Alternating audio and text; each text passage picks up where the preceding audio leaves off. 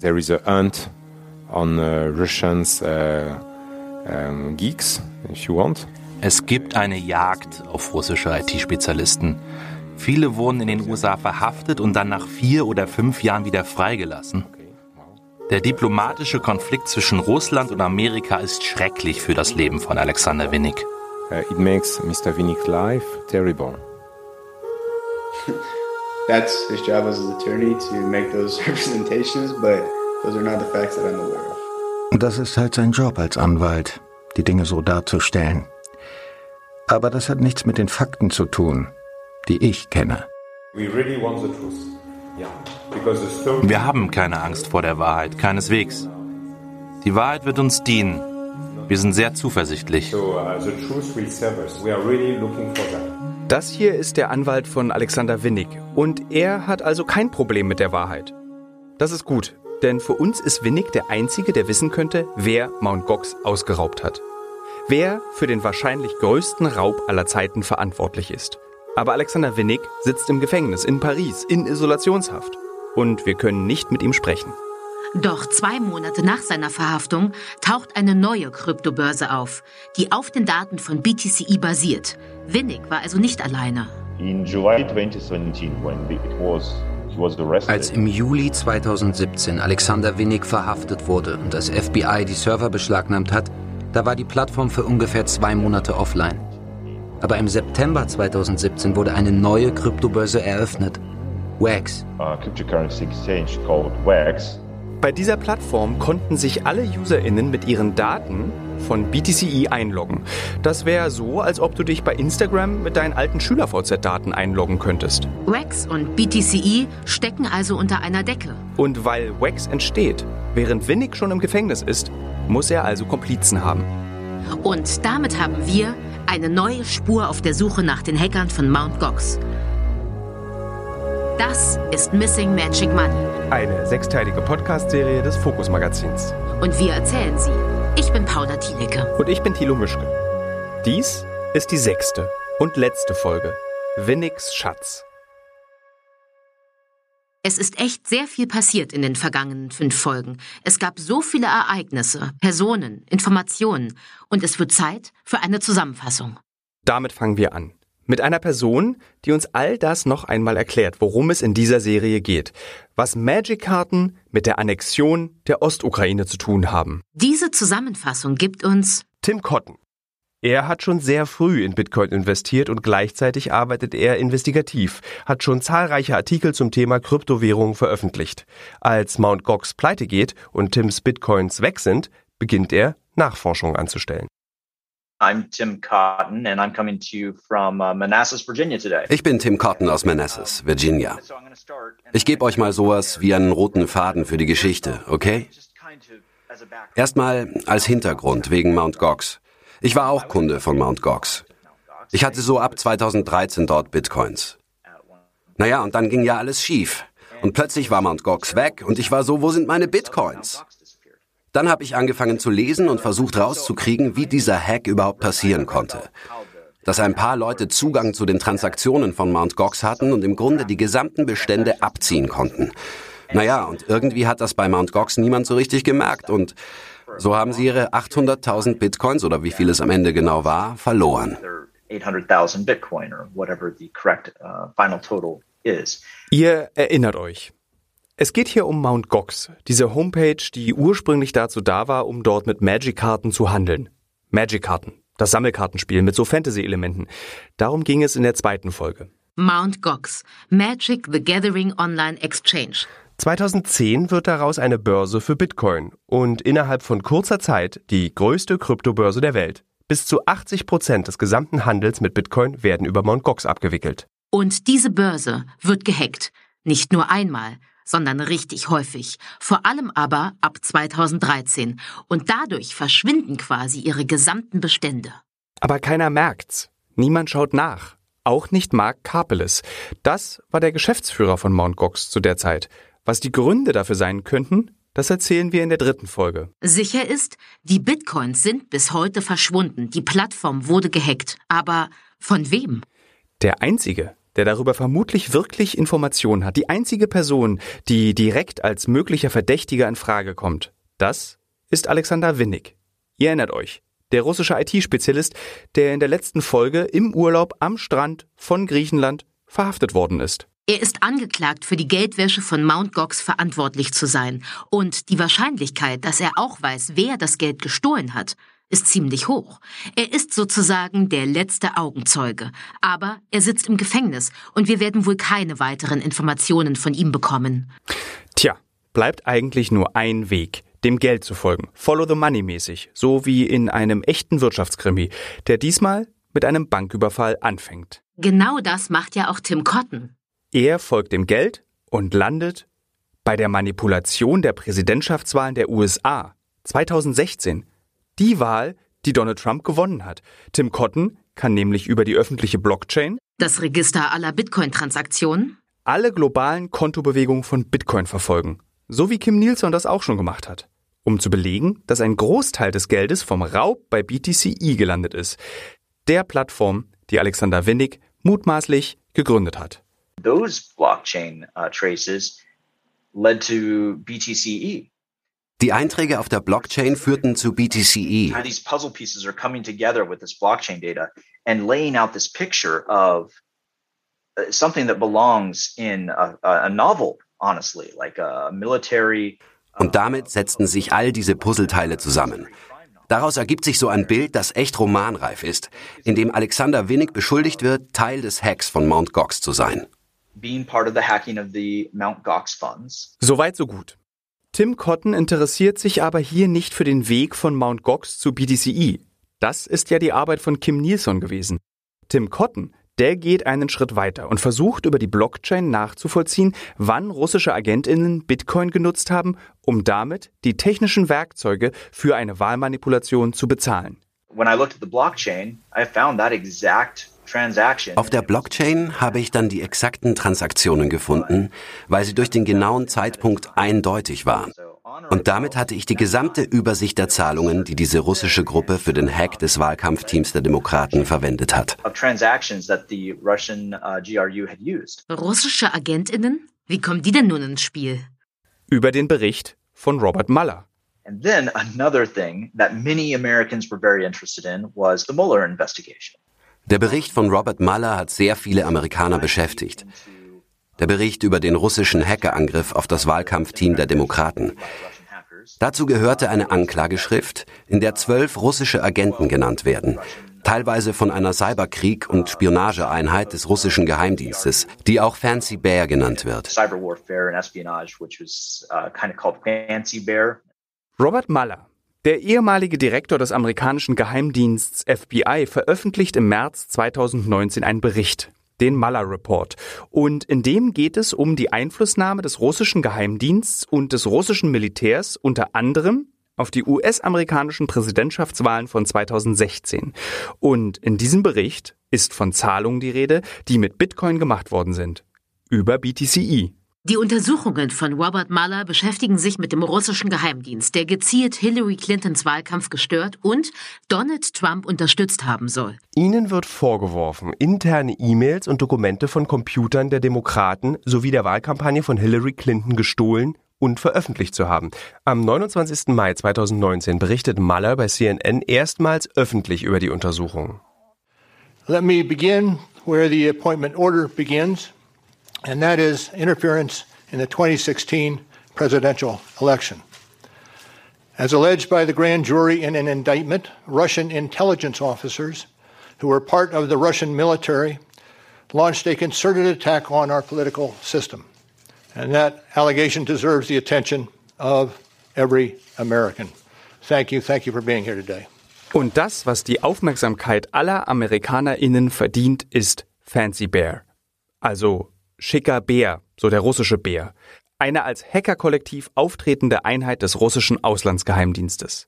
Die Wahlbeeinflussung durch Geheimdienste ist übrigens gerade wieder super aktuell.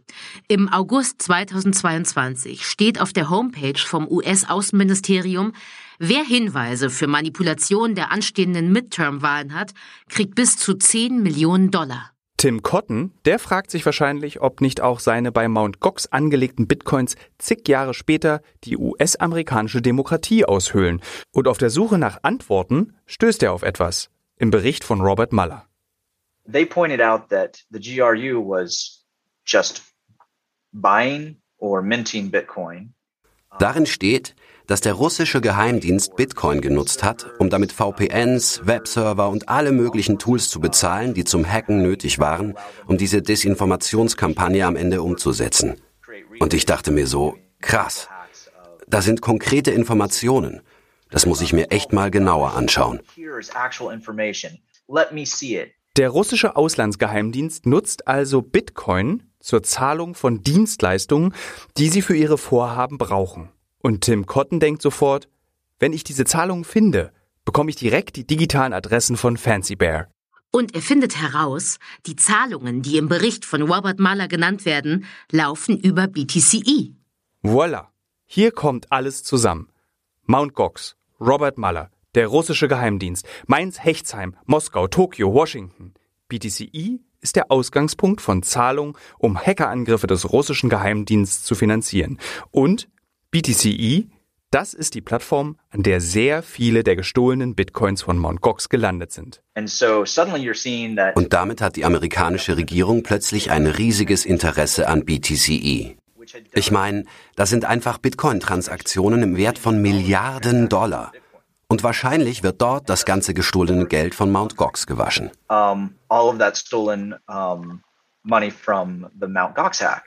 Okay, also das Geld, das Personen bei Mt. Gox verloren haben, landet zum allergrößten Teil an einem Ort, der auch dazu benutzt wurde, um russischen Cyberkrieg zu finanzieren. Und der Betreiber dieser Plattform war vermutlich Alexander Winnig. Um ihn ging es in der letzten Folge. Das heißt aber noch lange nicht, der russische Geheimdienst hat auch Mt. Gox ausgeraubt, um mit diesem Geld ihre Aktivitäten zu finanzieren.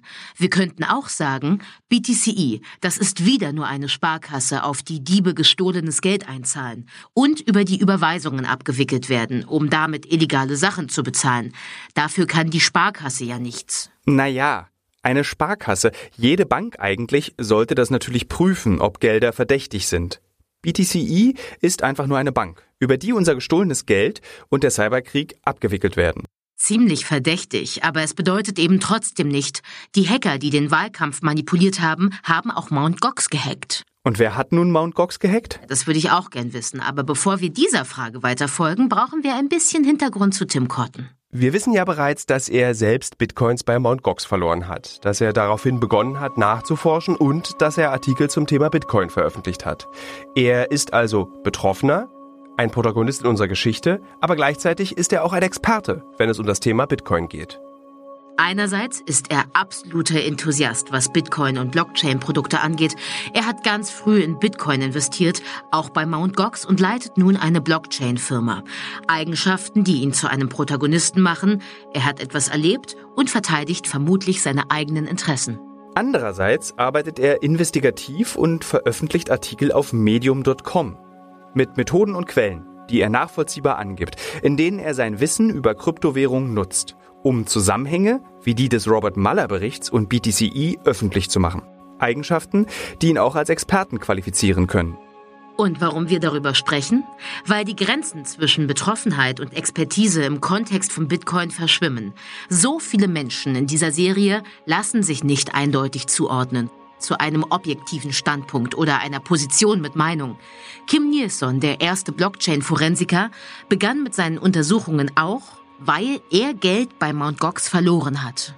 Und schaffte gleichzeitig die Grundlage für Untersuchungsmethoden, mit denen auch das FBI russische Hacker überführt, die Analyse von Blockchain-Daten. Auch die Grenzen zwischen privater Recherche und staatlichen Behörden, die Verbrechen aufdecken, verschwimmen. Tigran Gambarian, der ehemalige Geheimagent aus der letzten Folge, der mit dabei war, Alexander Winnig zu verhaften, arbeitet jetzt für eine große private Kryptobörse in der Investigativabteilung. Und irgendwie geht es ja die ganze Zeit auch um diese fließenden Grenzen, den Wunsch, Institutionen zu ersetzen, Bankgeschäfte selber zu machen, aus den unterschiedlichsten Gründen. Das hat alles miteinander zu tun. Mit den für alle zugänglichen Informationen ist es eben auch möglich, am eigenen Computer, zu Hause, die Bitcoin-Kontonummer des russischen Geheimdiensts herauszufinden und die Zahlung zu verfolgen, die zum Beispiel für eine Wahlmanipulation nötig waren. Tim Cotton also, der ist hier eine Art Übersetzer. Er macht verständlich. Er überträgt in seinen Artikeln und für die Öffentlichkeit, was das FBI gemacht hat, um russische Hacker zu überführen. Er verfolgt Transaktionen, verbindet verfügbare Informationen, berichtet darüber und zieht Schlüsse. Er sagt, die USA hatten ziemlich gute Gründe, BTCE zu beschlagnahmen. Wenn der russische Geheimdienst über BTCE Aktivitäten finanziert, wie zum Beispiel eben die Wahlmanipulation in den USA 2016, müssten sie also selber bei BTCE ein Konto haben. Und die US-Behörden, die Wahlmanipulation natürlich verhindern wollen, beschlagnahmen also diese Börse, um an das Konto des russischen Geheimdienstes zu kommen. Und das wird zum Problem für alle mit einem Konto bei BTCE. An das Geld kommt man nicht mehr ran, wenn es beschlagnahmt wird. Wie zum Beispiel aktuell viele Banken in Europa. Sie frieren die Konten russischer Oligarchen ein. Und was machen die Oligarchen? Die suchen nach einer Alternative. Und genau das könnte der Grund für die nächste Börse gewesen sein. Für Rex. Eine Alternative. Die dritte Kryptobörse in dieser Geschichte. Werbung. Ich bin ja für meine Recherchereisen sehr oft im Ausland unterwegs. Auch für diesen Podcast war ich unterwegs. Und da bin ich vor allem auf eins angewiesen. Auf meine Kreditkarte. Egal ob in El Salvador, den USA oder in Grönland.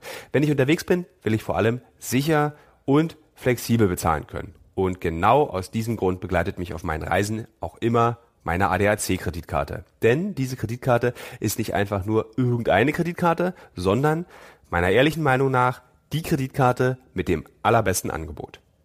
Die Basiskarte, mit der man überall sicher bargeldlos bezahlen kann, gibt es sogar schon ab 0 Euro. Zubuchbare Leistungspakete kann ich ganz individuell auf meine persönlichen Bedürfnisse und meine Lebenssituation anpassen. Und das bedeutet natürlich auch, ich kann sehr viel Geld sparen, besonders für Reisende. Sehr wichtig, wir geben auf Reisen sehr viel Geld aus, also müssen wir an irgendeiner Stelle ja anfangen zu sparen.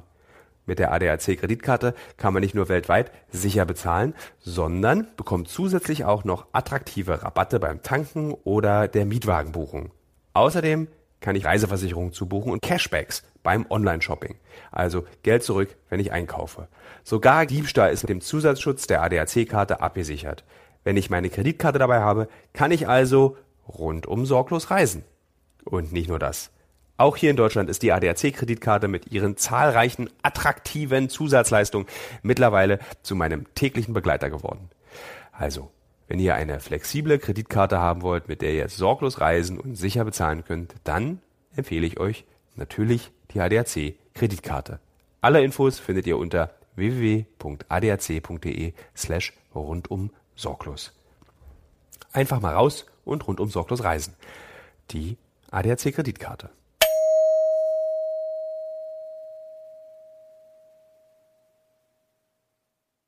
In July 2017, when the, it was he was arrested.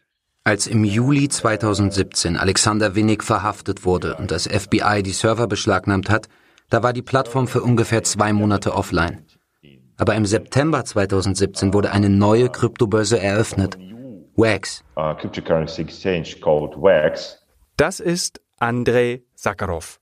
Er ist ein russischer Journalist, der für BBC Russia arbeitet. Er hat lange in Moskau gelebt, wurde aber durch seine Arbeit für die BBC Ende des letzten Jahres als ausländischer Agent eingestuft und musste das Land verlassen.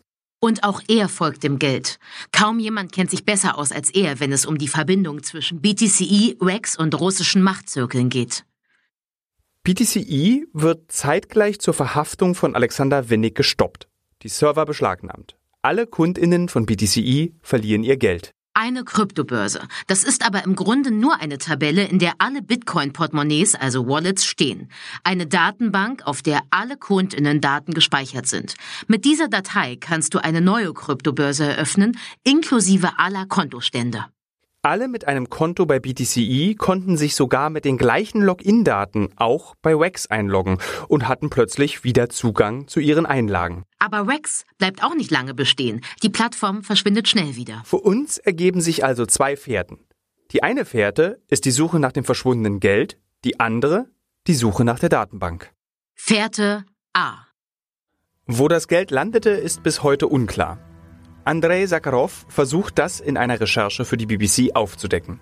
Was er findet, sind Hinweise darauf, dass die Gelder bei einem gewissen Konstantin Malafejew landen. Okay, wer ist Konstantin Malafejew? Malafejew is a Russian businessman.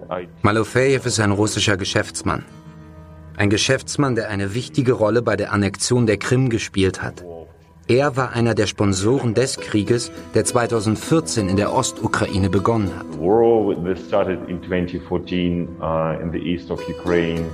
Und dieser Konstantin Malafejew ist nicht nur ein reicher Geschäftsmann, sondern auch Mitherausgeber eines Masterplans. Eines Masterplans, in dem er Russland wieder zu einer Großmacht machen will und die Ukraine als künstliches Gebilde geschaffen auf den Ruinen des russischen Imperiums bezeichnet. Darüber berichtet auch das Nachrichtenmagazin Der Spiegel nach der Annexion der Krim 2014.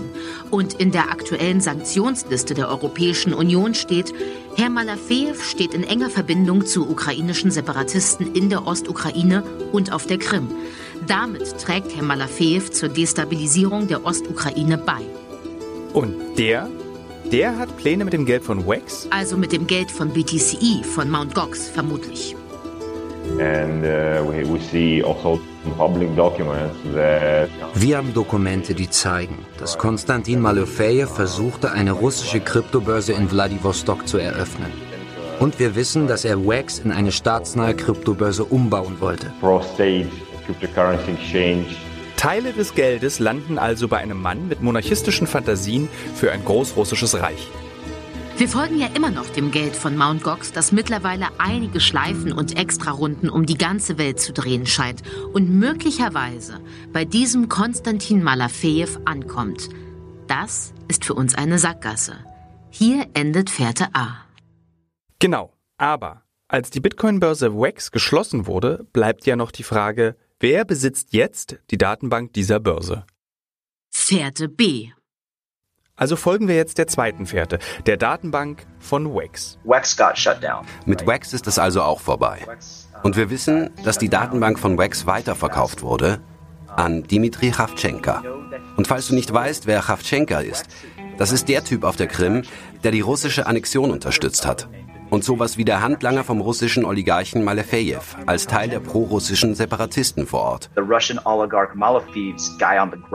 Auf dieser Fährte B braucht Malafejew also einen Handlanger, jemand, der seine Pläne vom großrussischen Reich umsetzen kann. Und das ist Dimitri Kravchenka, ein Offizier der pro-russischen Separatisten. Er ist aber nicht nur irgendein russischer Separatist, sondern ein Offizier und Teil des Regierungszirkels der sogenannten Volksrepublik Donetsk. Die meisten Hörerinnen und Hörer dieser Serie werden diesen Mann ganz unbewusst schon einmal gesehen haben. Das ist nämlich der Offizier, der auf der Pressekonferenz nach dem Flugzeugabsturz der MH17 den Flugschreiber übergibt. Und er hat nicht nur den Flugschreiber vor der Weltöffentlichkeit ausgepackt und übergeben, sondern später wird er auch Zugriff auf die Datenbank von WEX haben. MH17. Das war ein Linienflug der Malaysian Airlines, der im Juli 2014 von einer russischen Flugabwehrrakete über der Ostukraine abgeschossen wurde. Die 298 Insassen kamen damals alle ums Leben. Russland bestreitet bis heute für den Vorfall verantwortlich zu sein.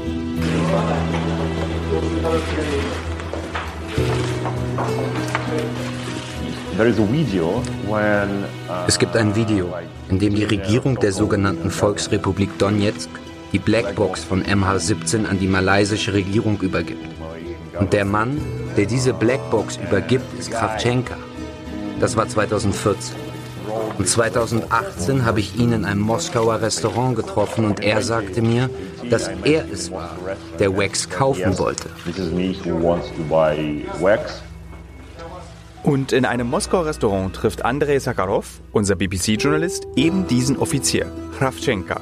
Wie einflussreich dieser Mann ist, zeigt die Sanktionsliste der USA. Dort wird er als einer der Unterstützer von Putins Kriegsmaschine aufgeführt. An dieser Stelle unterscheiden sich die Akteure nicht von irgendwelchen Bitcoin-Bros auf YouTube. Sie wollen das Gleiche. Viel Geld. Sie wollen keine Bitcoins mehr, sondern echte Dollars. You know, uh, I think I wrote a story about it that there are different group of people who like hunting for Winnick's treasury. In dieser Geschichte geht es zu einem großen Teil darum, dass die unterschiedlichsten Leute Jagd auf Winnicks Schatz machen. Winnicks Schatz. Das sind nicht aberwitzige Mengen von Bitcoins. Die sind sehr wahrscheinlich überall verstreut, wurden teilweise beschlagnahmt, landeten bei all denen, die zwischenzeitlich Zugang zu den Datenbanken hatten. Der wahre Schatz sind echte Währungen. Dollars. Sehr viele Dollars. There are a number of offshore companies, at least 15, I think. Es gibt eine Reihe von Offshore-Unternehmen. Ich glaube, es sind 15 Stück, über die das Geld verteilt ist. Wir reden hier nicht mehr über Kryptowährungen, sondern über die echten Währungen, die die Kunden in die Kryptobörsen eingezahlt haben. Manche Leute sagen, Winnicks Schatz umfasst eine Milliarde Dollar. Winnick's treasury is about one billion dollars. Winnicks Schatz. Das sind keine Kryptowährungen, sondern das ist das echte Geld der UserInnen, die Bitcoins kaufen wollten. Das ist ungefähr so, als würdest du Gold kaufen wollen und der Goldverkäufer sagt zu dir, du musst die Summe erstmal hinterlegen und dann bekommst du dein Gold. Dann hinterlegst du das Geld, bekommst aber kein Gold und das Geld ist weg. Also wie wenn du bei eBay Kleinanzeigen eine Rudermaschine mit Wassertank kaufen willst und der Verkäufer sagt, überweis schon mal das Geld, ich schick das dann los. Und die kommt aber nie an, die Rudermaschine. Um solches Geld geht's. Es geht um die Währungen, die ahnungslose Menschen eingezahlt haben, um damit Bitcoins zu kaufen. Also was wissen wir denn jetzt? Mt. Gox wird ausgeraubt. Es gibt danach zwei Plattformen in Russland, über die ein Großteil des gestohlenen Vermögens gewaschen wird. Aus einer dieser Börsen werden Angriffe auf den US-amerikanischen Wahlkampf bezahlt. Ein Teil der Gelder landet möglicherweise bei Konstantin Malafejew, der von einem neuen Zarenreich träumt und gleichzeitig verliert sich ab da auch die Spur. Zumindest anhand der Informationen, die wir haben. Und aus Berlin, aus München, aus Zürich. Aus dem Westen könnte man schon vermuten, der russische Geheimdienst steckt mit den Oligarchen unter einer Decke. Und alle nutzen die gleiche Kryptobörse, um Donald Trump zum US-Präsidenten zu machen, um das Vertrauen in die Demokratien auszuhöhlen. Wenn wir die Geschichte nur mit Tim Cotton erzählen würden, dann könnte sich das nach einer spannenden, aber auch ein bisschen zu einfachen Erklärung anhören. There's this entire chain of events that is simply incredible to describe. Diese ganze Verkettung von Ereignissen, das ist einfach unfassbar. Diese ganze Verbindung bis zum Krieg in die Ukraine.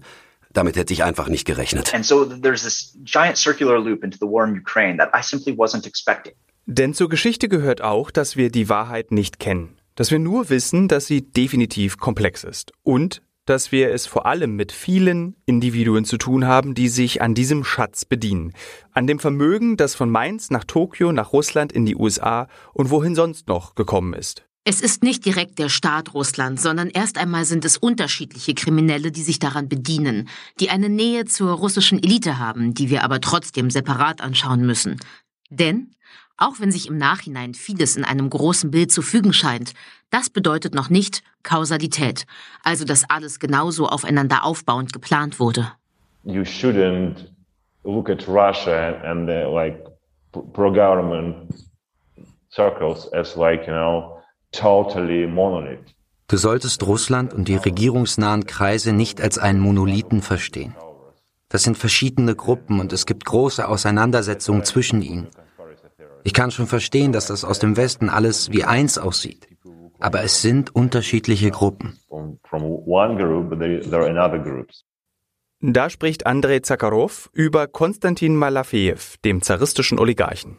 Russian elite is not like, you know, monolith. So he was quite independent in that story. Die russische Elite ist kein Monolith.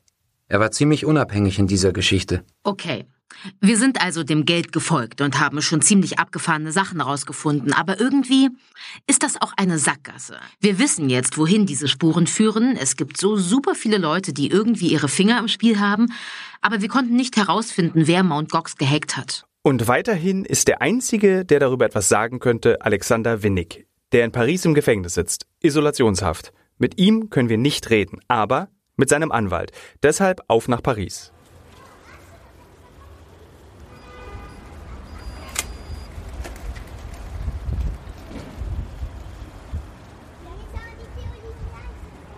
For a European person, you should be more careful In Russia, everything is gray.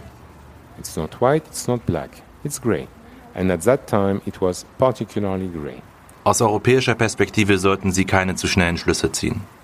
In Russland ist alles grau. Nicht weiß, nicht schwarz, sondern grau. Und zu diesem Zeitpunkt war es besonders grau. Wir sind in einem kühlen Hinterhof. An der Klingel steht Frederik Bellot. Hier ist das Büro von Alexander Winnigs Anwalt. My name is Frédéric Bellot. Mein Name ist Frederik Bellot.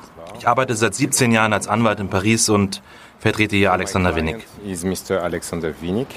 Um die Ecke ist der Pariser Triumphbogen. Schicke Gegend. Auf der Seite von Ross Congress ist zu lesen, dass Bellot Ehrenanwalt der Russischen Föderation ist. Rosskongress, das ist eine Stiftung, die laut ihrer Homepage die russische Wirtschaft fördern und das Image des Landes stärken soll. Und auf der Startseite ist ein Bild und Zitat von Putin.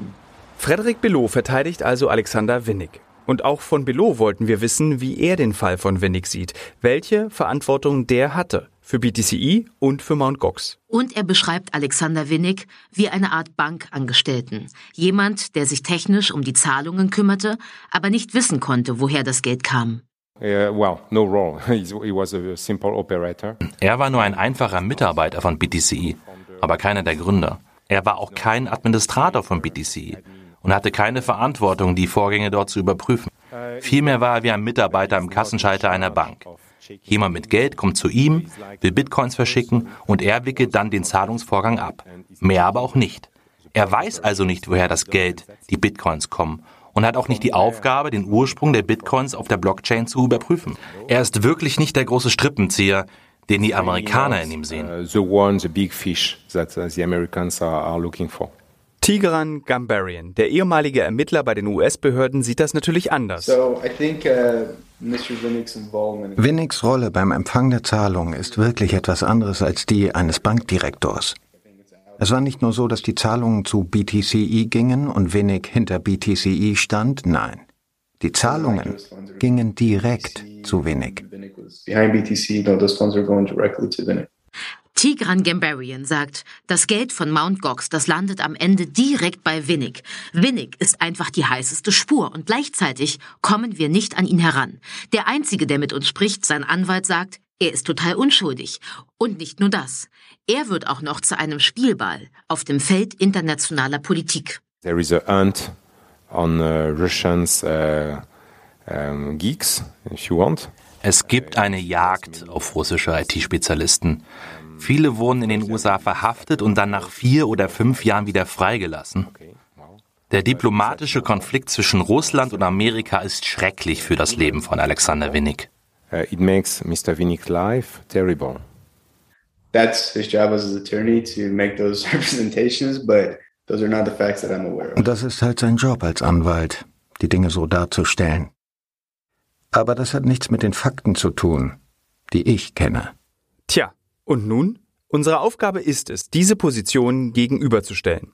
Die Wahrheit kennen wir auch nicht. Allerdings die Erklärung, Alexander Winnig sei nur ein Techniker, ein IT-Spezialist, die ist sehr unwahrscheinlich. Das sagt auch BBC-Journalist Andrei Zakharov.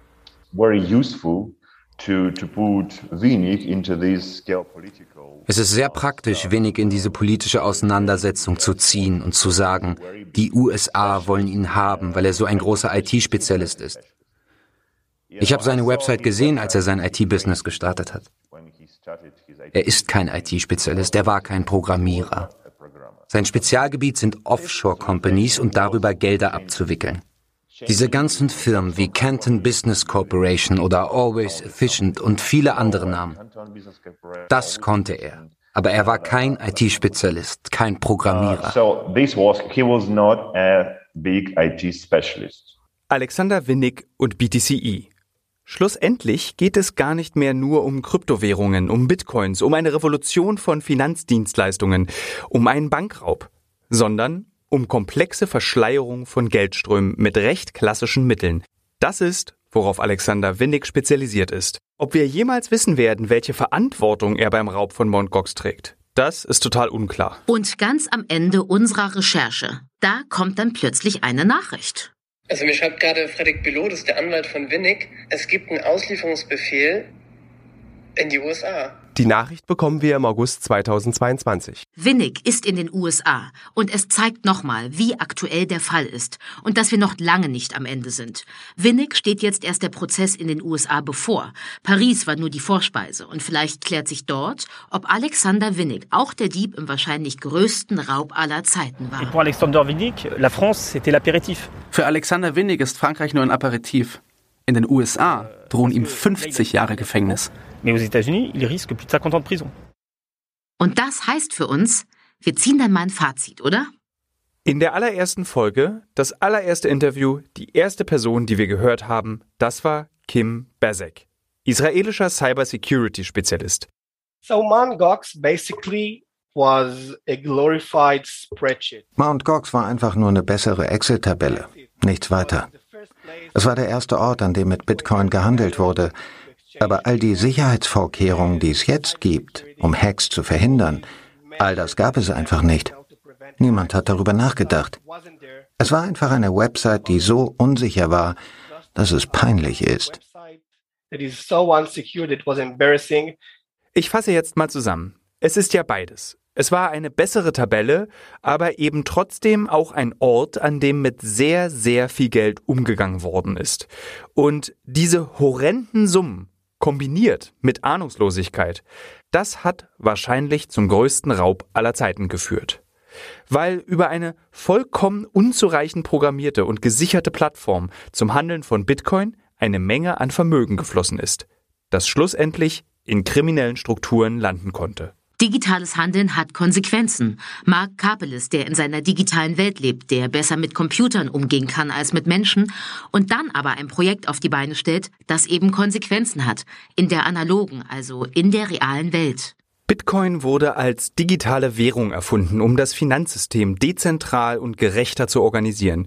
Und wiedergefunden haben wir uns stattdessen in einem globalen Krimi. Viel Geld wurde gestohlen. Und dieses Geld gerät in die Hände von Menschen wie Ravschenka, der Teil ist von kriminellen Strukturen und russische Separatisten in der Ostukraine unterstützt. Da wiederholt sich, was Anita Posch uns erzählt hat, dass die Idee von Bitcoin darunter leidet, dass es bei Bitcoin am Ende doch nur noch um Macht und Geld geht, sich im digitalen Code die analogen Probleme wiederholen. Zudem sind es ja die Polizei, die Gerichte, die Behörden, die die illegalen Aktivitäten verfolgen. Und tatsächlich sieht es momentan so aus, als ob unter anderem die Arbeit genau dieser Institution jetzt wirklich dazu führt, dass die Gläubigerinnen ab 2023 tatsächlich einen Teil ihres verlorenen Geldes zurückbekommen könnten. Möglich ist es sogar auch nur deshalb, weil sich Mt. Gox in einer Hinsicht verhalten hat wie eine klassische Bank und am Anfang nach den Ausweisen gefragt hat und damit die Identifizierung und somit Rückzahlung überhaupt erst möglich gemacht hat. Gleichzeitig merken wir auch, Bitcoin ist transparent und Zahlungen auf der Blockchain sind für alle nachvollziehbar. Nur deswegen konnten wir eine Geschichte erzählen, die Daniel aus Hechtsheim, Mark Kapeles in Tokio, russische Hacker, Wahlmanipulation und ostukrainische Separatisten miteinander verbindet. Das steht alles auf der Blockchain. Unsere Recherche zeigt, dass eine Idee wie Bitcoin noch nicht die Welt verändert, weil Veränderung eben auch in der analogen Wirklichkeit stattfinden muss. Letztendlich zählt das, was auf dem Platz ist. Und das ist, was zählt. Damit bleibt nur noch eine Frage. Was machen Mark und Daniel jetzt eigentlich? Mark, der sagt, er will jetzt andere Plattformen. Was? Beraten? Mark hat vor, bei anderen Kryptoplattformen zu verhindern, was bei Mt. Gox passiert ist. Basically, I looked at other exchanges out there and I found out that most exchanges are not better than Mongox. Ich habe mir die anderen Börsen angeschaut und gemerkt, eigentlich sind die überhaupt nicht viel besser als Mt. Gox. Ein paar könnten genauso schon gehackt worden sein und vertuschen es einfach oder es könnte jederzeit passieren und sie haben einfach nicht die richtige Sicherheitsinfrastruktur, das zu verhindern. Und mein Gedanke war, wie kann ich dagegen etwas tun? Um, my thinking was, how can I do something about it? Ob das wirklich eine gute Idee ist oder vielmehr, ob ihm andere Plattformen glauben. Mal sehen. Vielleicht ist es ja auch wie in dem ersten Manga, das Mark gelesen hat, und er kriegt wie der Junge auch eine zweite Chance. Wer weiß. Und Daniel? Ja, der wartet. Und hat die Hoffnung noch nicht aufgegeben, dass er eines Tages doch noch etwas zurückbekommen könnte. Von den Bitcoins, die damals bei Mt. Gox gestohlen worden sind. Aber er hat auch ein paar Zweifel, vor allem nachdem der Kurs von Bitcoin in den letzten Monaten stark gefallen ist. Er hat uns noch eine Sprachnachricht geschickt. Äh, ich merke ein bisschen, dass ich in, dass meine Pläne und Vorstellungen auch ein bisschen eine, eine Traumwelt sind. Weil in dem Moment, wenn der Preis sinkt, dann merke ich, dass das sehr fragil ist, dass das auch einfach weg sein kann. Und das macht mich in dem Moment dann ein bisschen realistischer. Und Ganz Daniel sieht er auch etwas Gutes darin, womit er vermutlich für viele GläubigerInnen spricht. Die Verzögerung führt überhaupt erst dazu, dass die mögliche Auszahlung so hoch wäre. Auf der anderen Seite ist es so, wenn ich, wenn ich nicht in dieser Situation wäre, dass dieses Geld dort äh, gebunden ist, dann hätte ich schon längst diese Bitcoin verkauft und hätte, hätte das wahrscheinlich schon viel früher gemacht zu einem viel niedrigeren Kurs und mich wahrscheinlich später geärgert drüber. Von daher ist diese Bindung von dem Geld vielleicht auch was Gutes für mich und der Kurs steigt wieder. Wenn es denn dazu kommt. Ja, mehr wissen wir jetzt auch nicht. Das war's. Genau. Das war die letzte Folge. Das war Missing Magic Money. Ich bin Thilo Mischke. Und ich bin Paula Thielecke. Ich spreche kein Deutsch. äh, auf Wiedersehen. Eins, zwei, drei, vier, sieben, fünf. Äh, ah, sorry. I mean, it's been a long time. Missing Magic Money ist eine sechsteilige Podcast-Serie nach einer Idee von Thilo Mischke, produziert von PecoPP2 im Auftrag des Fokus Magazins. Recherche und Skript Johann Otten, Feli Zernack. Erzählt von Thilo Mischke und Paula Thielicke. Mit Toni Jessen, Manuel Harder, Christoph Radakowitsch, Yannick Stöbner, Christian Erd, Samuel Schneider, Konrad Walko, Benedikt Kessel und Sarah Detz. Besonderen Dank für Entnördung geht an Johanna Rose Jastram. Fact-Checking Susanne Ulrich. Ton und Technik Nils Augustin. Musik von Nils Augustin. Produziert von Pico PP2 GmbH Berlin. Redaktion Thilo Mischke, Johanna Rose Jastram. Gesamtleitung Boda Svenja Bettmer.